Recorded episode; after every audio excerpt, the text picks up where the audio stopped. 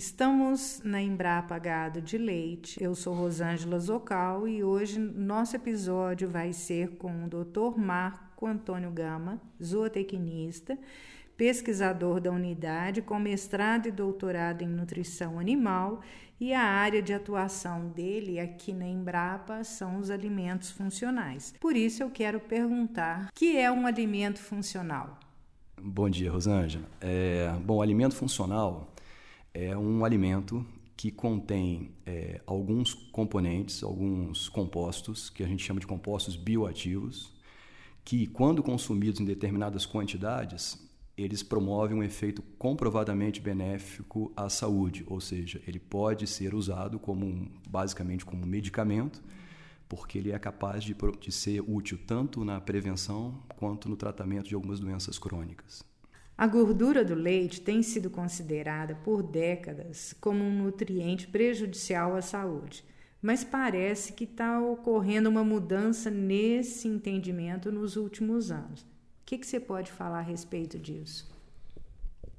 Exato, Rosângela. É, essa ideia de que a gordura do leite é prejudicial, prejudicial à saúde, ela vem de duas ideias centrais. A primeira é de que a gordura do leite, por ser basicamente saturada, ela aumentaria os níveis de colesterol LDL no seu sangue e isso estaria associado a maior risco de doenças cardiovasculares. Isso é uma parte da história. A segunda parte é que de que a gordura do leite, como, como qualquer outro tipo de gordura, ela é muito tem uma alta densidade calórica. Então, ao ingerir gordura do leite, você estaria ingerindo um excesso de calorias que isso contribuiria, contribuiria para o maior risco de obesidade. E, na verdade, nenhuma coisa e nem outra são comprovadas hoje pela ciência. Na verdade, o que a ciência moderna tem mostrado é que o consumo de produtos lácteos com teores regulares de gordura está inversamente associado ao risco de diabetes do tipo 2 e ao risco de obesidade. Isso é muito importante porque tanto a obesidade quanto a diabetes tipo 2 são fatores de risco importantes para doenças cardiovasculares. Então, na verdade, o que a gente tem hoje de informação científica, na última década principalmente, é de que não há motivo para se evitar o consumo de produtos lácteos com teores regulares de gordura. Então, a ideia do leite desnatado, a ideia do consumo do queijo com baixo teor de gordura, não faz sentido à luz da ciência moderna. E o que explica isso são várias coisas. A relação entre gordura saturada e doença cardiovascular e entre gordura e obesidade é muito mais complexa do que se imaginava inicialmente. É isso que a ciência moderna está mostrando para gente. Além disso, é, eu, eu sei que as vitaminas que contém no leite estão associadas à gordura, não é isso?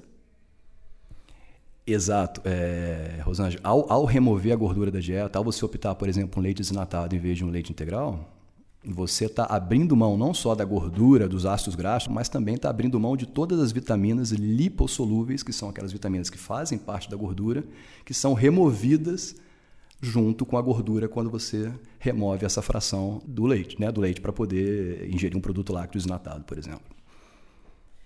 É, eu acho que isso é muito importante, muito esclarecedor para muita gente.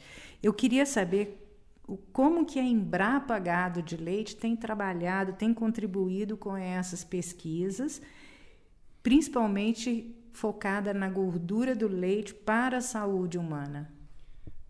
Ótimo. Essa é uma pergunta excelente, Rosângela, porque a gente sabe que a gordura do leite ela é uma, uma matriz alimentar muito complexa. Então, ela, só para você ter uma ideia, a gente tem, ela tem mais de 400 tipos de ácidos graxos. A gente não encontra na natureza nenhum outro tipo de gordura com uma natureza química tão complexa como essa.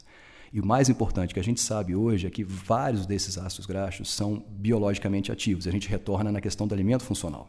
Ou seja, a gordura do leite ela é uma fonte de alguns ácidos graxos biologicamente ativos ou bioativos, como a gente fala mais comumente, que têm efeitos muito importantes sobre a saúde. Então, o que, que a gente tem feito na Embrapa? Tentado identificar qual, qual o tipo de dieta fornecida para a vaca em que a gente consegue naturalmente aumentar a concentração desses compostos de interesse à saúde na gordura do leite.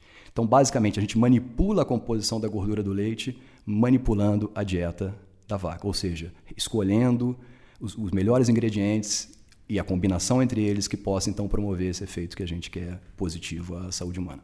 Muito legal, muito interessante toda essa sua colocação. Quero te agradecer muito por ter participado desse episódio e quero convidar nossos ouvintes para acessar a nossa página do EAD que, que é o ead.cnpgl.embrapa.br e ali você pode encontrar alguns cursos, vários podcasts e vários vídeos para assistir.